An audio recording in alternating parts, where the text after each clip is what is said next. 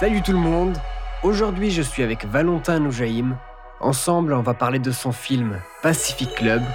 Bienvenue sur DocuPratique, le podcast sur la fabrication du documentaire de création.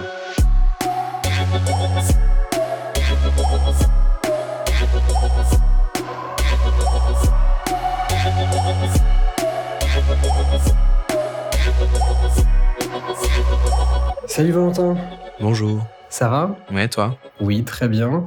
C'est marrant, j'ai vu, là j'étais en train de regarder sur Insta, le moment où je t'ai écrit pour euh, parler de ton film, c'était en novembre. Ouais. Et euh, on a mis euh, sept mois presque à se voir, parce que, bon, c'est vrai que j'étais pas là aussi, mais t'étais aussi un peu partout dans le monde. Tu faisais quoi? T'étais en résidence en Allemagne, il me Qu'est-ce que semble. j'ai fait Euh, En fait, euh, oui, je fais un programme en, ce moment en Allemagne, euh, à Francfort, à la Stadelschule. C'est les beaux-arts de Francfort, on peut dire. Euh, je fais un programme qui s'appelle Guest Student. Donc, je suis un, je suis un prof qui s'appelle Gérard Barin, qui est plutôt un prof de film et de photo et d'installation. Euh, et pour euh, trois semestres, je suis ce prof et ses élèves un peu, euh, ce qui est une sorte de longue euh, résidence. J'ai un studio, j'ai accès à toutes leurs salles de production. Euh, et c'est pour moi un peu la première introduction aussi à un milieu plus art contemporain. C'est un tournant que j'ai fait depuis deux ans. Et voilà, c'était un peu une occasion pour moi d'expérimenter d'autres choses, euh, pas que de la vidéo aussi. Euh, donc ça, c'est ce que j'ai fait, le plus grand de mon temps. Euh, et puis après, euh, j'ai été un petit peu à Rome en juin, en résidence. À la Villa Médicis. Ouais, donc à la Villa Médicis, c'est l'Académie française de Rome. C'est une résidence pour les artistes français. Non, pas français par contre, francophone. Euh, à Rome, euh, il y a des résidences courtes, c'est celle que j'ai fait, cinq semaines. Puis il y a des résidences longues à l'année euh, pour des artistes aussi qui ont qui ont une pratique déjà un peu plus avancée. Et, et ça, c'est pour. tu travailles quoi là-dessus En fait, c'est. C'est un truc en général pour te permettre d'écrire, de, de prendre du temps pour toi, etc. Ou ça, c'est avec dépend. un projet. Ouais. Pour les résidences courtes, c'est euh, quand tu postules à la- à l'Académie française de Rome. Pour les résidences courtes, il faut avoir un projet en lien avec la ville de Rome. Pour les résidences longues de plus d'un an, il n'y a pas forcément besoin d'avoir un lien avec la ville de Rome. Mais pour les résidences courtes, il faut. Et puis après, ça dépend de ta pratique. Moi, par exemple, c'était vraiment de la recherche et de l'écriture. Il y a des gens qui y vont pour euh, faire un projet photo, des gens qui vont faire de la sculpture, des gens qui vont faire la peinture. Enfin, ça peut être très très large. Il y a même des chercheurs aussi. On peut être euh, chercheur en histoire de l'art, en musicologie, en enfin tout possible. Euh, et si on a un projet vraiment de recherche qui se base à Rome et qu'on a besoin pendant un mois ou deux mois d'aller faire euh, une recherche en bibliothèque ou je sais pas quoi, c'est aussi possible. Et comment, euh, du coup, t'es arrivé, t'es arrivé au cinéma, t'as fait la Fémis? Est-ce que ça a commencé dès le lycée ou, ou avant même? Comment comment t'es t'es arrivé au cinéma et puis aussi au documentaire? Non, moi c'est j'ai pas eu, je crois pas que j'ai une cinéphilie ou un rapport au cinéma qui est vieux. C'est arrivé assez tard. J'ai grandi à Angers et à Angers j'avais il y a un cinéma d'art essai qui fait un travail formidable à Angers, qui s'appelle Les 400 coups. Mais il y avait un, moi, j'allais surtout au multiplex. Enfin, je voyais surtout, enfin, j'ai vraiment eu une enfance et adolescence avec euh, vraiment un rapport assez fort à tout ce qui était un peu ce qu'on appelle les films de série B aujourd'hui. Enfin, ce qu'on appelait déjà les films de série B dans les années 80, mais c'est un peu tout ce qui est pas considéré comme du grand art, ce qui est d'ailleurs un problème. C'est, euh, par exemple, les films d'horreur, euh, les films de science-fiction, les films, un peu snuff movie, enfin les trucs un peu toujours un peu bizarres quoi. Euh, ça, je regardais beaucoup quand j'étais ado. J'avais un ami, on, téléchargeait euh, des films on regardait mais, mais tout. Enfin, dès qu'il y avait un truc un peu gore ou bizarre, on se disait ah, vas-y regardez ça. Euh, et ça, c'était vraiment, j'en bouffais beaucoup. Mais euh, tout ce qui était vraiment un rapport plus documentaire, aux fictions, aux films d'auteur, c'est arrivé à plus tard. Euh, et en fait, ça arrivait d'abord euh, en écrivant une, un, un mémoire de recherche euh, que j'ai écrit sur le cinéma italien euh, après la Seconde Guerre mondiale, de 44 à 60, et sur la place des femmes dans le cinéma italien. Et en fait, j'avais voulu faire ce mémoire de recherche parce que je m'intéressais beaucoup à l'art après la Seconde Guerre mondiale, mais c'était un moment, je sais pas ce qui m'a pris. et du coup, en Italie particulièrement. Et puis euh, là, j'ai commencé à regarder beaucoup de films d'auteurs, du coup, euh, avant la nouvelle vague, en fait, puis avant aussi euh, bah, toute la période qui est un peu plus connue italienne. Euh, et euh, c'est à partir de ce moment-là où j'ai commencé à m'intéresser au cinéma, mais j'ai pensé d'abord que j'étais plutôt fait pour être de l'autre côté, pas vraiment être artiste, mais plutôt être dans la production euh, ou aussi euh, dans la programmation. Je pense qu'il y avait un truc aussi d'un peu de timidité ou de c'est pas pour moi, j'arriverai pas, je suis pas artiste. Enfin, je pense qu'il y avait un problème aussi de légitimité qui était très fort. Ce qui a fait que ça m'a pris du temps. En fait j'ai vraiment commencé à faire des films moi-même à 26 ans. Euh, avant ça, j'ai travaillé pour d'autres. Euh, j'ai aussi travaillé pour un réalisateur euh, pendant un an et demi, euh, qui est basé à Berlin, qui s'appelle Karim Aynouz, qui réalisateur brésilien-algérien.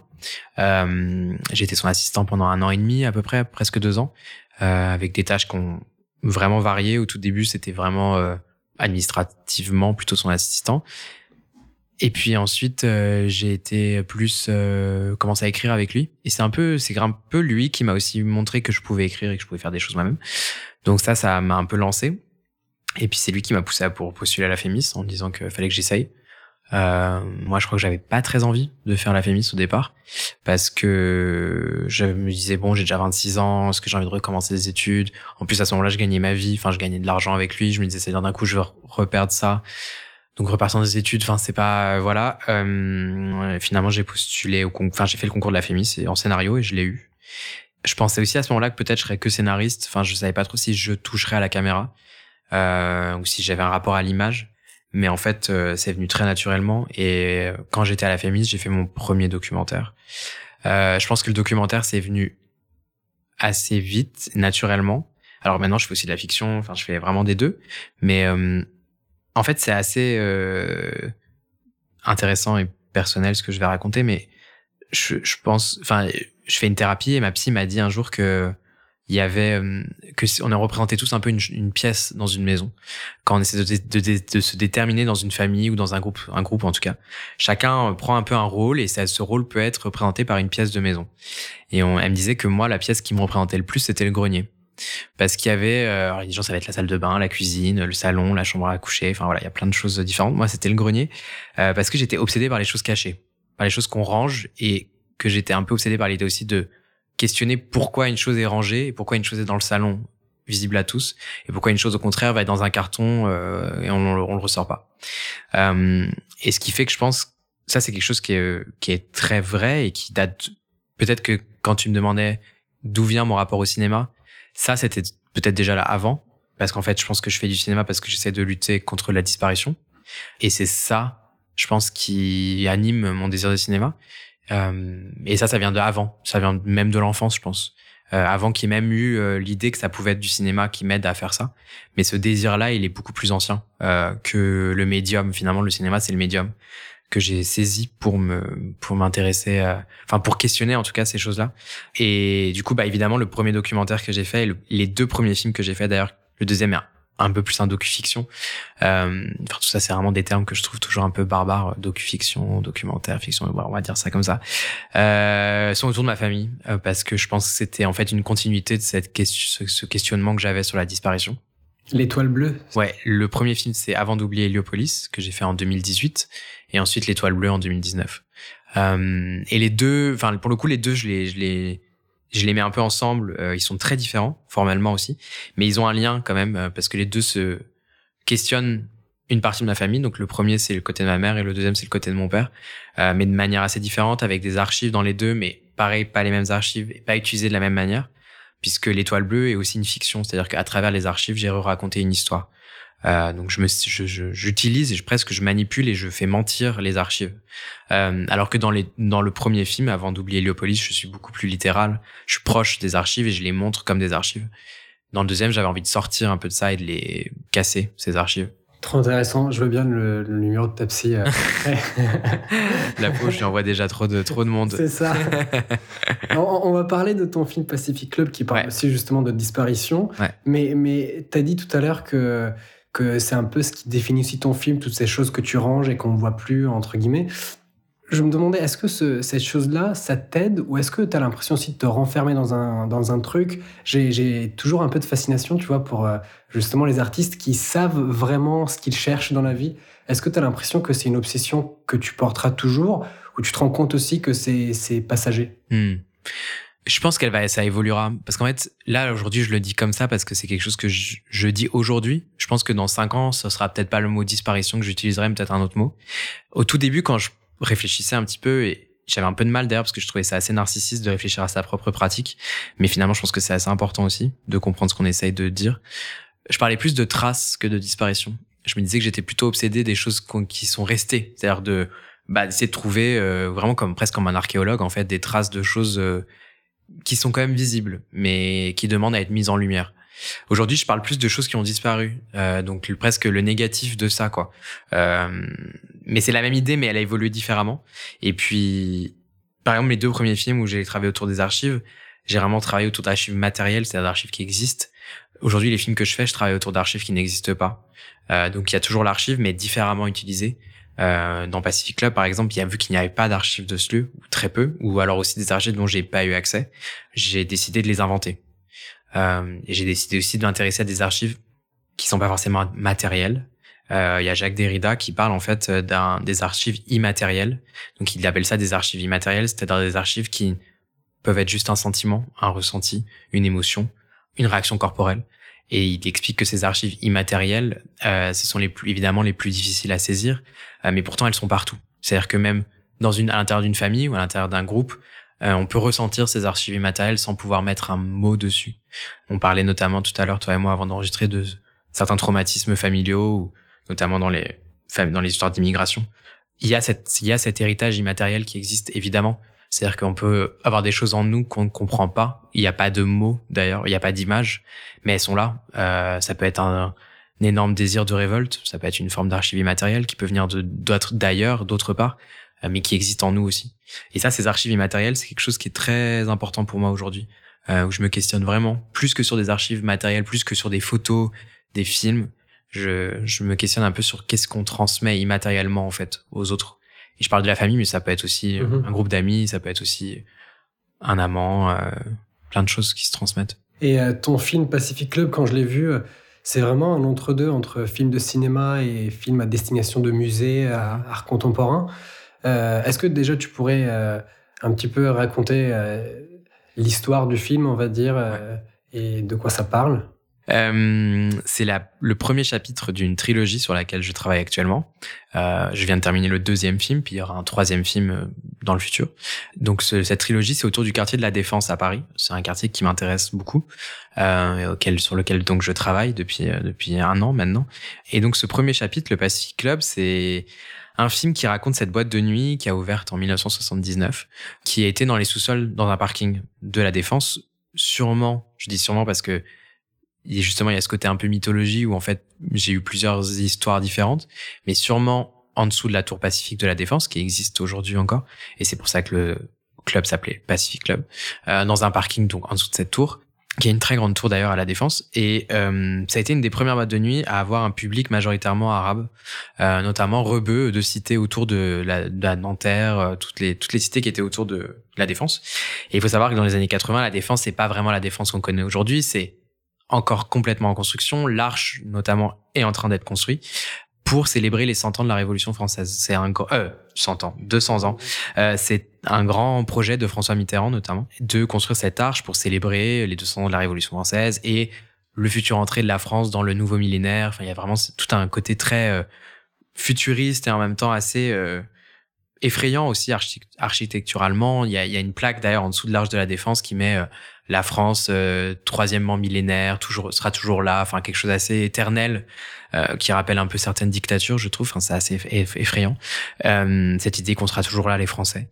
Et voilà moi quand quand on m'a parlé de ce club, euh, donc c'est Asdin le personnage principal de mon film qui m'a raconté cette histoire de cette boîte il y a plusieurs années maintenant, il y a quatre ans peut-être. Euh, je l'ai rencontré euh, parce qu'en fait Asdin fait plein de tafs différents. Euh, et là, je l'ai rencontré lorsqu'il l'aidait euh, pour un déménagement. Et en fait, on s'est retrouvés dans sa camionnette, lui et moi, euh, pour déplacer des meubles d'un ami. Et il m'a demandé pendant qu'on qu'il conduisait si euh, c'était difficile pour moi en tant qu'arabe de sortir en boîte à Paris. Et au début, j'ai pas très bien compris sa question parce que euh, je lui ai dit ouais bah oui parfois les vigiles c'est des cons enfin oui il y y a des réflexions racistes de temps en temps mais on me rejette pas de boîte enfin je, je rentre en boîte quand même. Et lui il me disait ah ouais mais moi euh, c'était impossible personne voulait de moi euh, en tant que enfin voilà en tant qu'arabe on rentrait pas en boîte. Surtout rebeu de cité quoi. Euh, on rentrait pas en boîte. Et euh, alors que nous il me disait on rêvait que de d'aller euh, sur les boîtes des Champs Élysées sur et en fait on voulait pas de nous quoi. Et il disait jusqu'au jour où il y a cette boîte qui a ouvert et qui était vraiment super et c'était pour nous le la première fois où on pouvait rentrer sans stresser de est-ce qu'on va pouvoir rentrer ou pas. Euh, et puis surtout, c'était une boîte de nuit qui passait de la musique différente des autres boîtes. C'est une boîte qui a vachement, je pense, influencé les autres boîtes de nuit parisiennes au fur et à mesure. Mhm. Même si c'était très underground et pas, tu vois, dans les, il y a beaucoup de livres qui ont été écrits sur la nuit parisienne dans les années 80, mais finalement, il y a très peu de mentions du Pacific Club. Mmh. Parce que aussi pas de beaucoup d'archives, mais aussi parce que c'est une sorte de ségrégation de la nuit parisienne, finalement. Euh, il y avait euh, les Parisiens qui sortaient dans leur boîte, et puis il y avait les autres euh, au-delà du périphérique. Mais le Pacific Club a été une des premières boîtes de nuit, enfin, je pense que c'est pas la première, mais une des premières, à vraiment passer du la soul, euh, venue des États-Unis. Et, euh, et du coup, ça a vraiment influencé ensuite les, les boîtes parisiennes qui ont ensuite passé ça. Euh, mais c'était vraiment pour eux, je pense, un, un événement, cette boîte. Donc mon film suit le témoignage d'Asdin. Euh, finalement, c'est Asdin qui, qui fait vraiment tout le film. Euh, c'est son témoignage. Et au premier abord, le film parle vraiment de cette boîte, de ce que ça représentait pour Asdin et pour sa génération. Mais aussi, le film finalement évolue vers quelque chose d'assez mélancolique et puis aussi assez euh, comme une euh, un requiem en fait, puisqu'en fait euh, Asdin évoque au fur et à mesure tous les morts qu'il y a eu, puisqu'en fait c'est les années 80, c'est les années SIDA, c'est l'héroïne aussi qui a beaucoup beaucoup touché les Arabes. Et Asdin du coup raconte aussi cette histoire que finalement c'est un club de fantômes. Euh, Aujourd'hui il y a beaucoup beaucoup de morts. Enfin lui quand il en parle, c'est aussi un souvenir douloureux. Oui, c'est euh, ce qui me ce qui me vient euh, déjà. C'est trop euh, intéressant que tu rencontres le mec euh, Mhm. en déménagement comme ça. Un truc qui m'est venu en regardant le film, je me suis dit c'est marrant parce que vraiment tout peut être sujet à documentaire en fait, vraiment tout parce que une petite boîte que personne on va dire connaît aujourd'hui devient sujet d'un film et qui m'a en plus beaucoup touché parce que tu as, mélangé plein d'éléments avec de la danse, de la musique aussi, on va en parler. Et, en fait, qu'est-ce qui fait pour toi qu'à un moment donné, un sujet, euh, une idée devient un film? Comment toi tu décides Tu vois, même là, euh, on est tellement bombardé de trucs euh, où on pourrait se dire allez, je vais faire un film sur ça ou sur ça. Qu'est-ce qui fait qu'à un moment donné, tu te dis ok, ça, ça va faire un film, ça va faire que je vais passer un an, deux ans de ma vie à, à me battre pour raconter cette histoire? Ouais. C'est difficile parce que là, c'était la première fois que je faisais un documentaire et un film qui s'éloigne de moi. C'est-à-dire que mes deux premiers films, comme je disais, c'était ma famille, tout ça. Et là, je me retrouve face à Asdin, qui est quand même euh, pas des mêmes, de mêmes origines que moi. Il est algérien, moi je suis libano-égyptien. euh, c'est pas du tout la même histoire. Qui est pas du même milieu social. Moi, j'ai pas grandi en banlieue parisienne. Pas la même génération. On a quand même quasiment 25 ans de différence. Et en fait, ça m'a énormément touché que il ait fait un pont avec moi lui-même. C'est-à-dire, c'est même pas moi qui ai provoqué cette relation. C'est lui qui s'est un peu genre projeté en moi, malgré toutes ces différences que je viens d'énoncer. C'est lui qui s'est dit euh, ah mais comment c'est pour un pour quelqu'un comme moi il y a 25 ans? Euh, maintenant, je veux dire. Euh, et ça, ça m'a déjà beaucoup touché. Et donc, je pense qu'avant tout, faire un documentaire, c'est d'abord une rencontre. Enfin, en tout cas, quand c'est sur un personnage, j'ai trouvé que c'était hyper important cette rencontre et ça m'a pris du temps. C'est-à-dire que d'abord, j'ai, on s'est beaucoup appelé. On a, moi, je lui avais dit, je ferai un document. J'avais dit, j'avais envie de faire un film sur toi, mais je lui avais dit, je le ferai que quand j'aurai de l'argent, parce que j'estime que tu dois être payé, que ça doit être, euh, on doit, on, tu, tu- ouais, tu dois, tu dois pouvoir être payé pour cette histoire aussi. Et euh, ça a pris du temps et ça a pris aussi un, des questionnements. Euh, mais je pense qu'avant tout, c'est une question de désir aussi. C'est-à-dire que moi, quand Azine m'a raconté son histoire, ça m'a aussi touché parce que ça parle aussi des sujets, comme on disait, qui m'intéressent. Et ça m'a aussi semblé être un sujet politique euh, très important. On est aussi à Nanterre. On est à la défense, on est dans les années 80. Ça parle aussi beaucoup de racisme et de violence policière dans mon film. De manière, c'est pas très long, mais Asdine le mentionne quand même. Et, euh, et ça m'a déprimé à l'époque. Enfin, il y a rien de nouveau, je le savais déjà, mais de savoir que c'était déjà comme ça. Et ensuite, l'autre chose qui, euh, qui moi m'a vraiment bouleversé, c'est le rapport à l'héroïne. Et là, je me suis vraiment dit qu'il fallait. Enfin, de toute façon, Asdin lui-même a dit je veux que t'en parles, je veux que tu racontes cette histoire pour tous ses frères et ses sœurs qui sont morts de l'héroïne. Euh, Enfin, lui, Asdin, il parle même vraiment de génocide. Il dit que ça a été une sorte de mais de ouais de d'hécatombe en fait vraiment euh, que tout- toutes les toutes les familles euh, de banlieue parisienne euh, arabes et noires aussi j'imagine. Mais pour le coup je me suis plutôt intéressé aux familles arabes. Euh, ont tous perdu quelqu'un mais c'était caché. Donc il y a il y a des il y avait des fantômes euh, qui m'intéressaient à mettre en forme. Et c'est ça moi le sujet qui m'a marqué euh, tout de suite. Après là je le raconte avec de la distance mais sur le moment c'était pas prévu que le film parle de ça. C'est à dire que toutes les fois où j'ai appelé Asdin avant qu'on filme le film, avant qu'on tourne le film. Il était pas du tout dans cette attitude-là, il était dans une attitude beaucoup plus joyeuse, beaucoup plus... euh, moi, je vais te raconter sur quelle musique on dansait, qu'est-ce qu'on faisait, comment on s'embrassait, comment on s'habillait.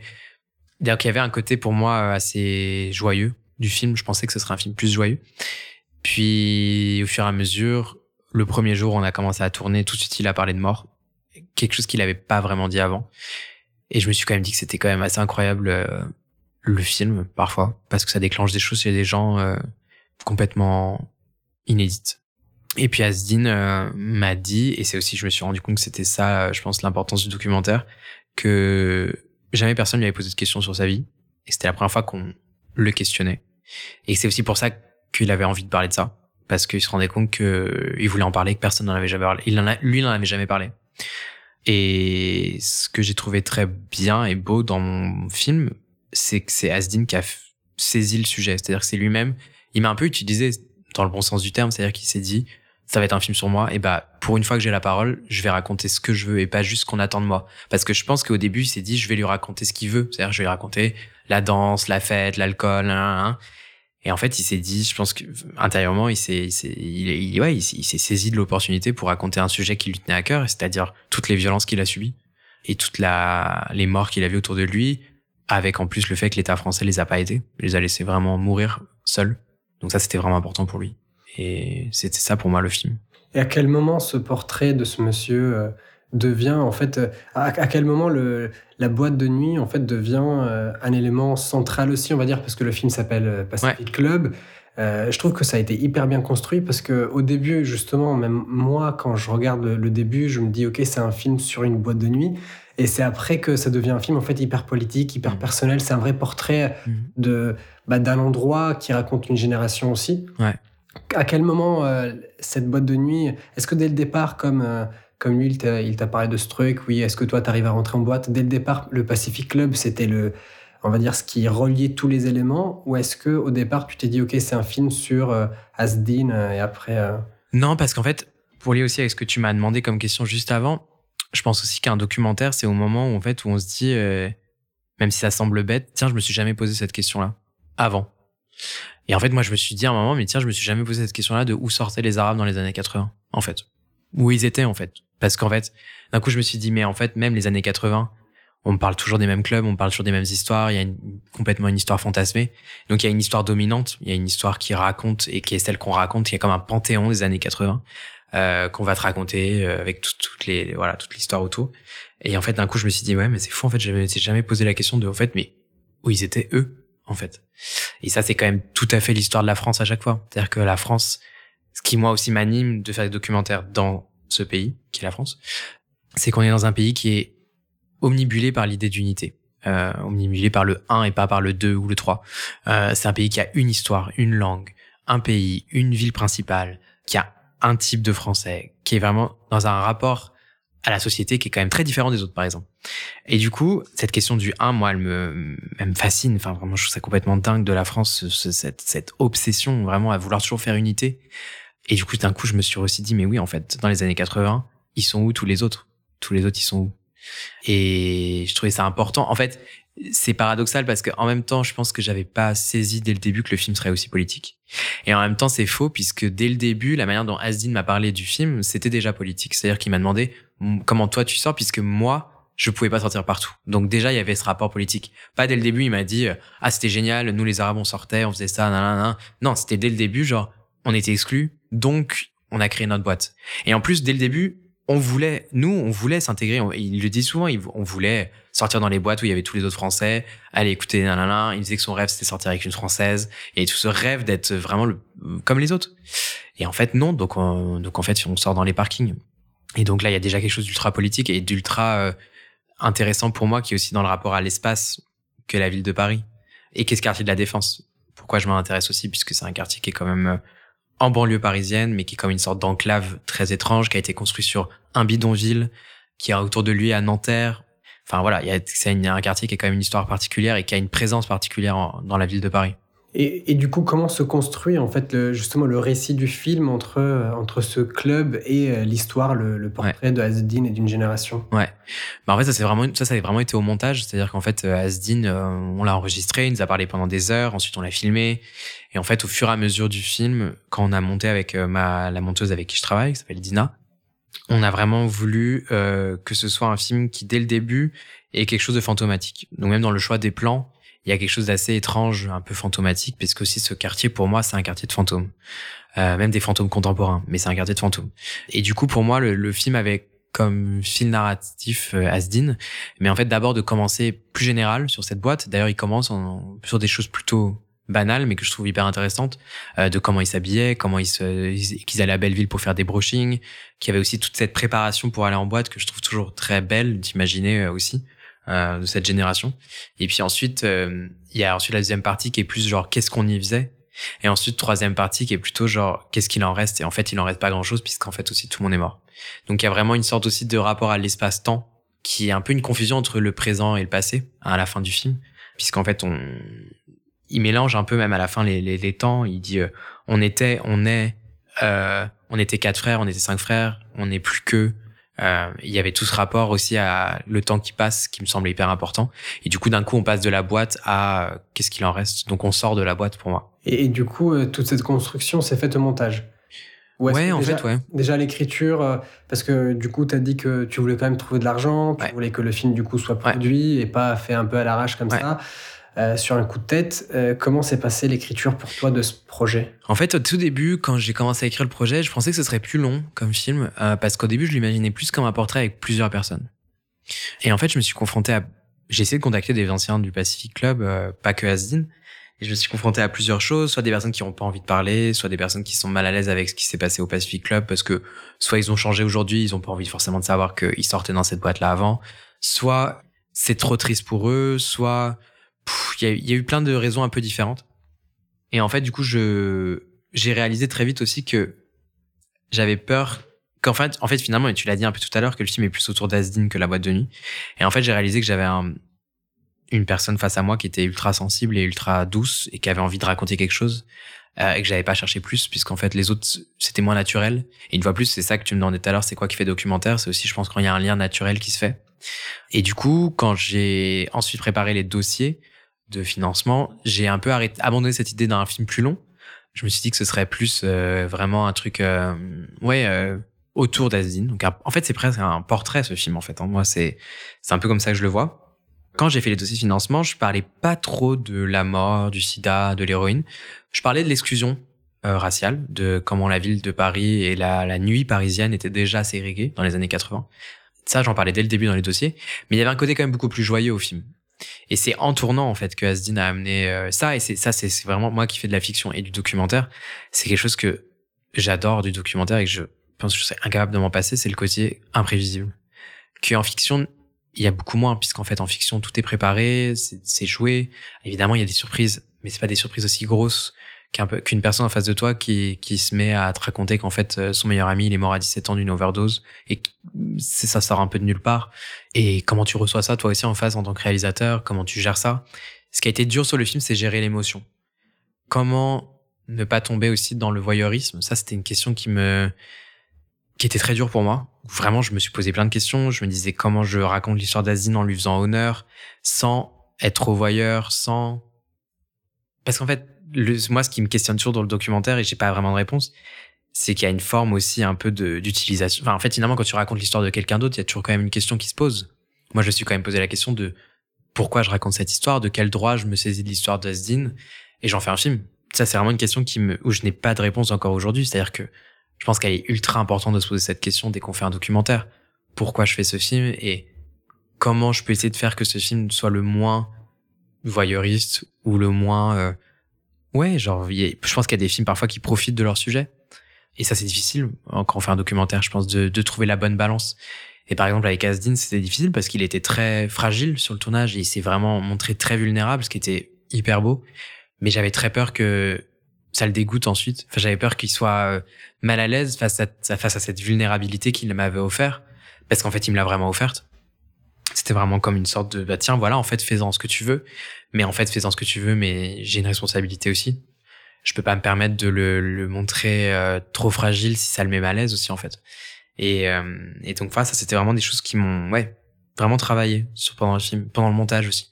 Et j'ai pas de réponse. Enfin je, je peux pas dire et voilà la formule magique pour euh, pour ne pas faire un film voyeuriste euh. Non, non, bien sûr. Après, euh, le dossier d'écriture, c'était vraiment autour de cette question euh, que tu disais euh, de.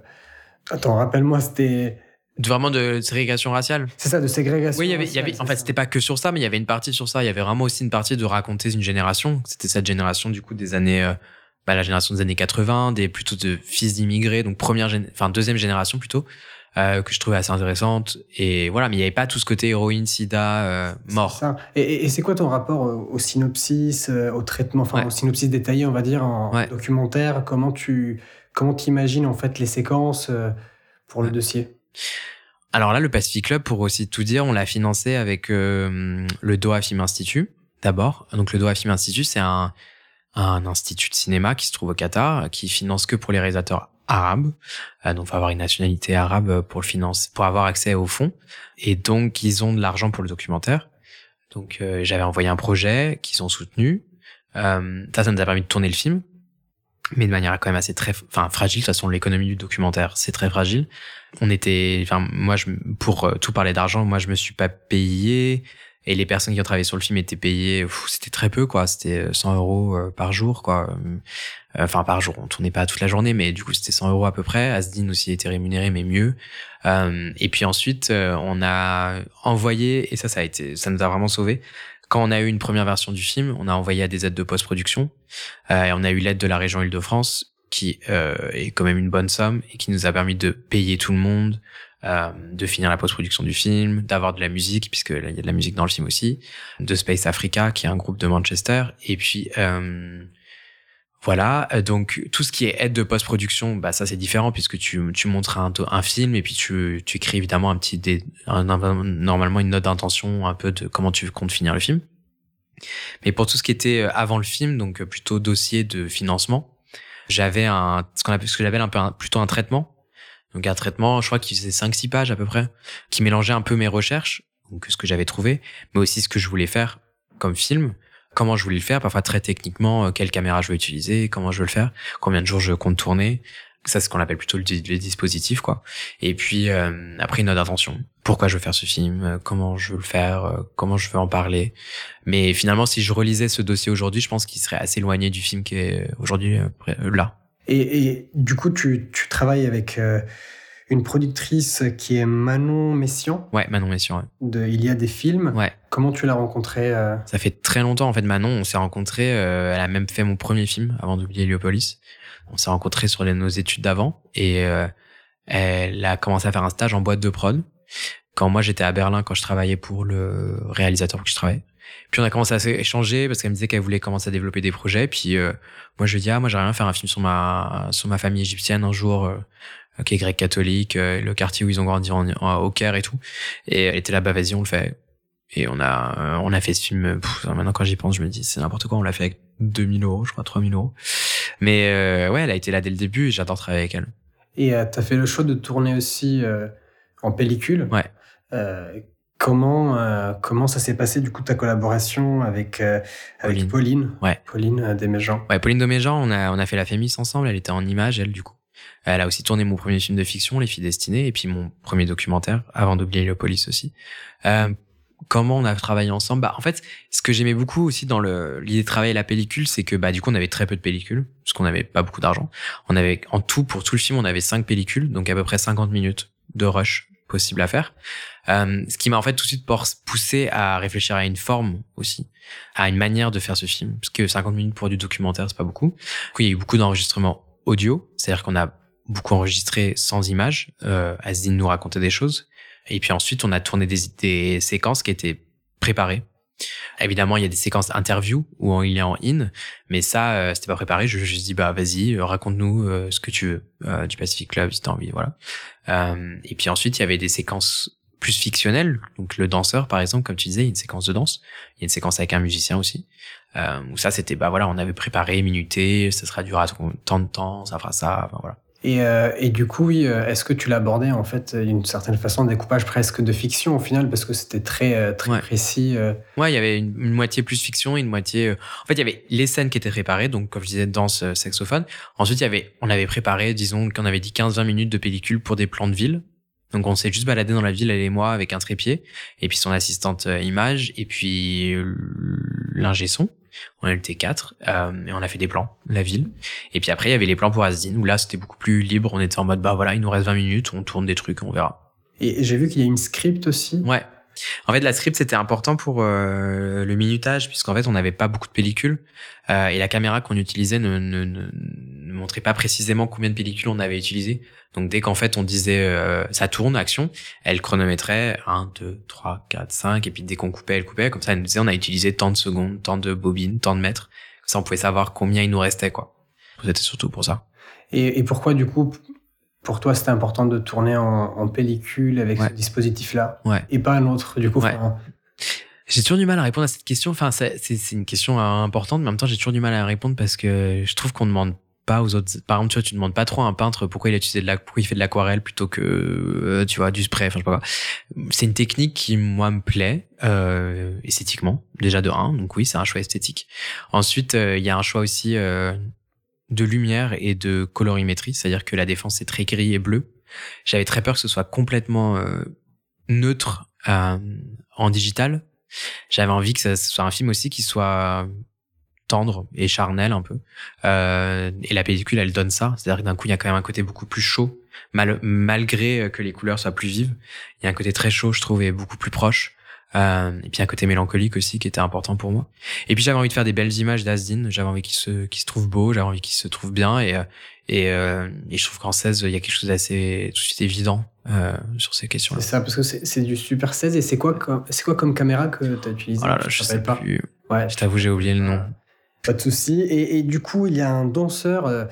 c'est marrant parce que quand j'ai vu le film, les séquences du danseur qui vient justement juste après euh, le moment où Asdin dit qu'il y a eu un mort, et puis il y a ce danseur euh, au sol euh, qui se qui reprend vie, Mhm. presque comme un fantôme du coup qui, qui revient. Ça m'a fait penser à. Alors, est-ce que c'était une référence au fantasma de Joao Pedro Rodriguez ou pas du tout? Ah, c'est marrant, on l'a pas faite celle-là encore, mais non.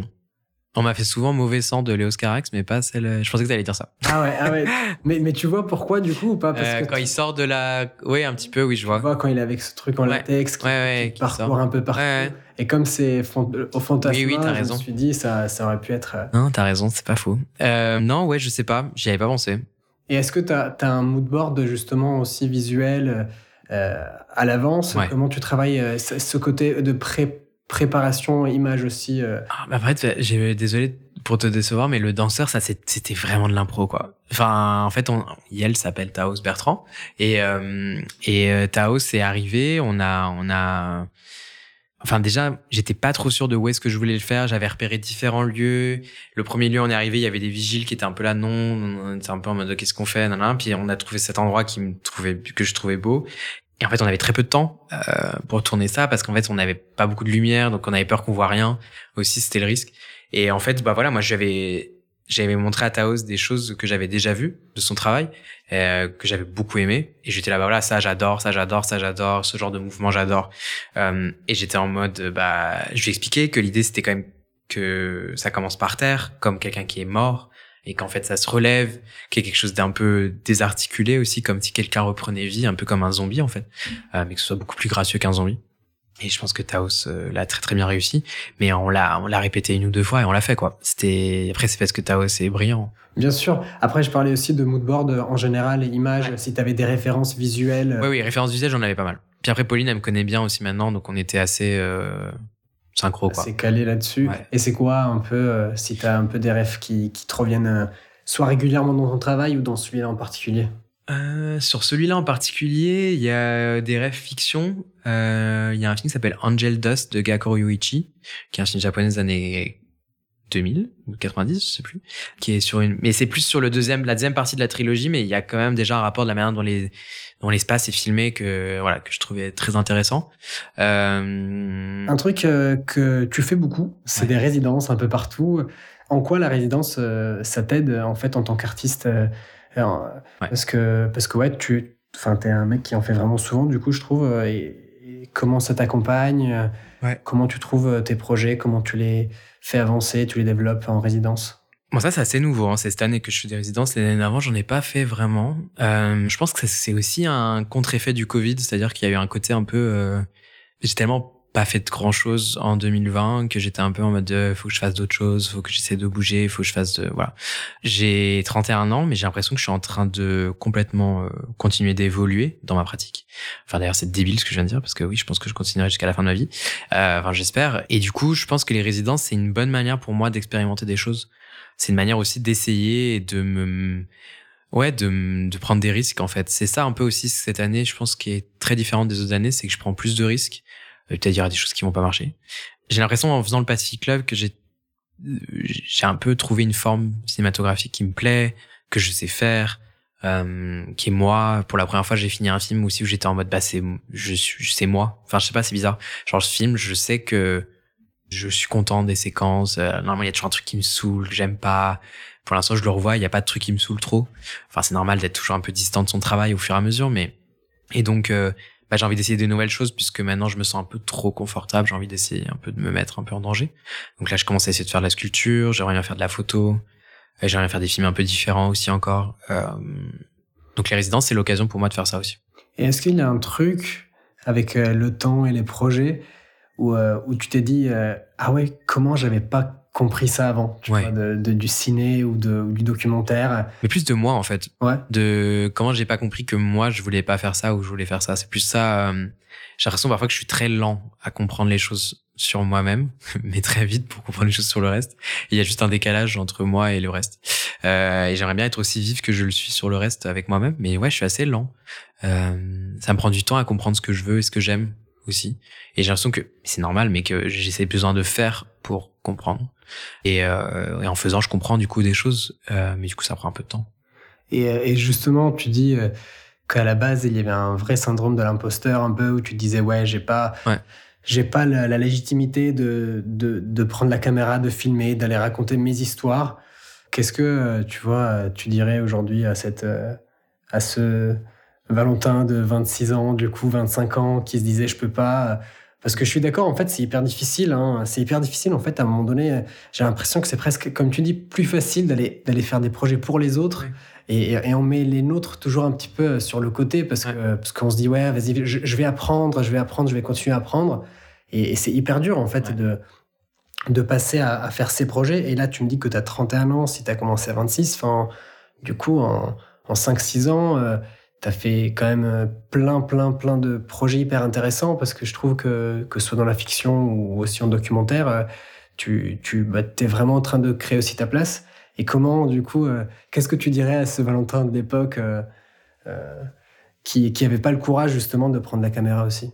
C'est dur parce que il y a toujours cette voix qui existe. Enfin, je ne suis pas sorti de cette voix qui me dit que je suis un imposteur. Il y a j'ai l'impression qu'elle sera là toute en ce moment c'est plutôt d'essayer d'accepter que ce sera toujours là et puis de gérer cette voix que de me dire elle, elle va disparaître. Je pense qu'elle va jamais disparaître.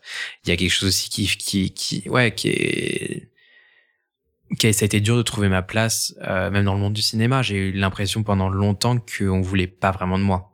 Que les films que je faisais ça intéressait pas trop.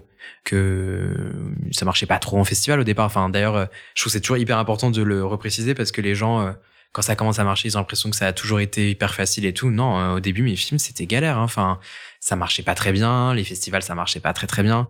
Et ouais, le premier documentaire avant d'oublier Héliopolis, ça a pas eu une très grande vie. Maintenant, c'est drôle parce que ça a une nouvelle vie. Grâce à une plateforme qui l'a montré, bah, il repasse en festival plus que quand je l'ai fini, ce qui est très étrange parfois. Mais euh, donc euh, ouais, ce, syndrome d'imposteur, il sera toujours un peu là. Je pense que ouais, c'est plutôt d'essayer d'accepter qu'il est là et de savoir ouais le gérer. Et ça, c'est ce que j'essaie de faire en ce moment. J'essaie de le gérer. Et en commençant à faire de la sculpture, j'ai de nouveau eu ces trucs d'imposteur, de nanana, nanana. En fait, je me suis dit bon, écoute, on essaye, puis on essaye. De toute façon, euh, voilà. Et maintenant, et maintenant que tu, tu vois quand même tes films euh, commencent à marcher, euh, en tout cas en festival, dans, dans les milieux d'art. Là en ce moment, tu es à Paris parce que tu travailles avec la Fondation Lafayette pour un projet. Et, euh, et du coup, est-ce que justement, te mettre à faire la, la sculpture, est-ce que tu as une petite pression quand même de te dire faut que je sois à la hauteur? Ouais. ou, ouais, c'est ça. Bah, c'est ça qui est assez insupportable avec le syndrome de l'imposteur, parce qu'il y a aussi un syndrome d'autodestruction. Je pense à dire que par exemple, quand j'ai fini le Pacific Club, et que j'en étais fier, et c'était la première fois que j'étais fier dans mon travail, je me suis dit, j'arriverai jamais à faire un truc aussi bien de nouveau. Genre comme si c'était euh, unique, quoi. J'ai fait un one shot et puis c'est fini. J'arriverai jamais à faire un truc aussi bien. Et ce qui est complètement dingue quand même, cette euh, cette cette capacité de se de ne jamais accepter, quoi, de jamais accepter. Mais je pense que c'est des choses. Enfin, moi, quand j'en parle avec d'autres artistes, euh, notamment des artistes qui sont fils d'immigrés ou qui viennent de classes sociales euh, défavorisées. Enfin, j'aime pas le mot défavorisé, mais euh, des classes sociales, euh, ouais, populaires ou différentes.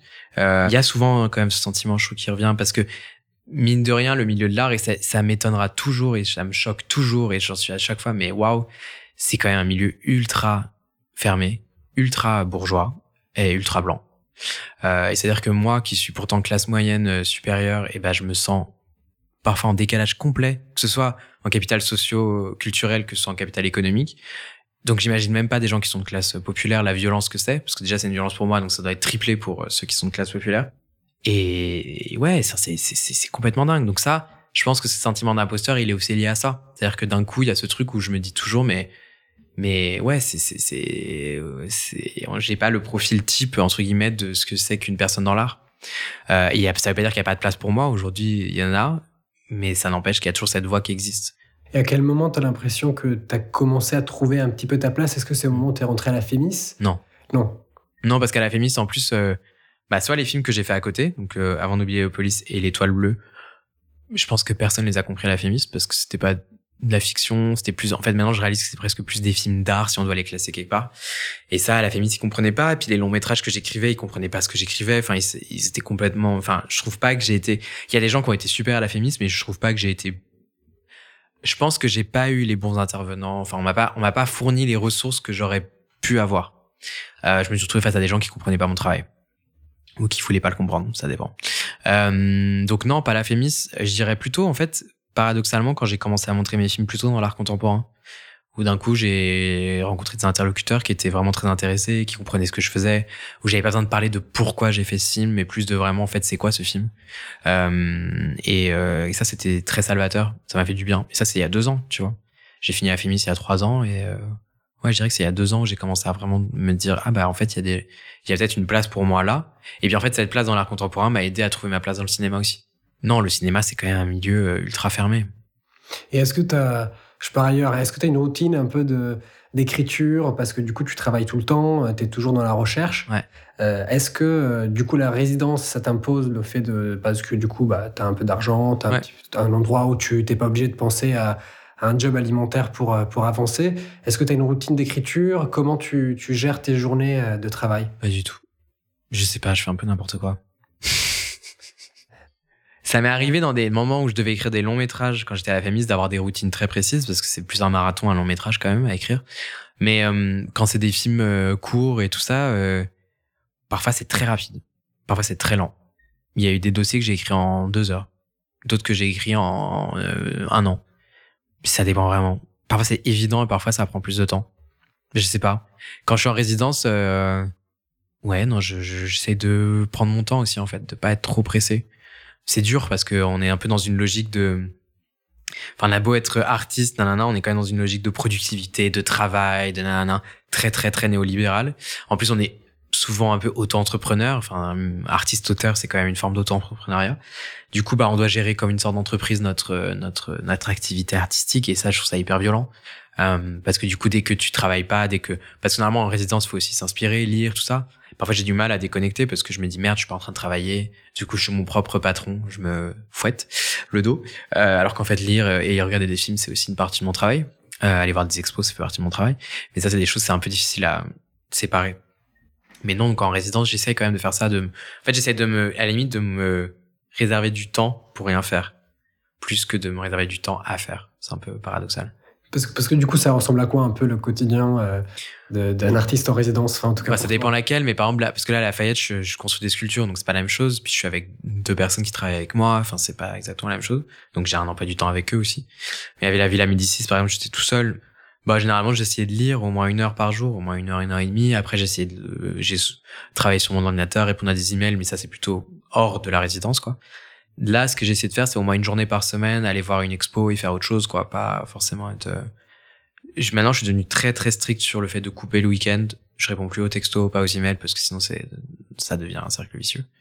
Euh, avant, j'étais beaucoup plus en mode, c'est pas grave, on peut s'appeler samedi, on peut s'appeler... non, maintenant je coupe. Mais ouais, non, c'est plus ça, c'est plus c'est de. Et après, écrire, bah ça, parfois. Il y a des jours j'écrivais, des jours pas du tout.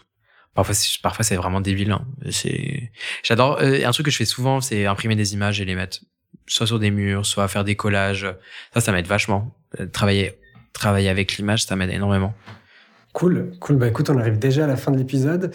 Est-ce que euh, bah, tu peux me dire où est-ce qu'on pourra voir ton film? Parce que là, pour l'instant, il est encore en phase de sortie festival, etc. ouais. Et euh, comment ça se ça s'annonce tout ça pour l'instant? Alors Pacific Club là, il va pas mal tourner. Alors pour je vais plutôt parler de Paris. Le reste, je pense que, enfin, il n'y a pas trop de projets en France, mais euh, euh, pour l'instant à Paris, il y a fin août au festival Silhouette à Paris. Donc ça, c'est un festival en plein air. Euh, ça, c'est super comme festival. Ensuite, il y a euh, à échelle humaine. Donc c'est un festival à Lafayette Anticipation. C'est le deuxième week-end de septembre je crois que c'est le week-end du 15. Et ensuite, il est au magasin Généraux en ce moment, dans une exposition aussi, où on peut le voir euh, là-bas. Euh, c'est une exposition qui s'appelle Après l'éclipse. Trop bien. Bah, merci beaucoup, Valentin. Pas de problème, merci.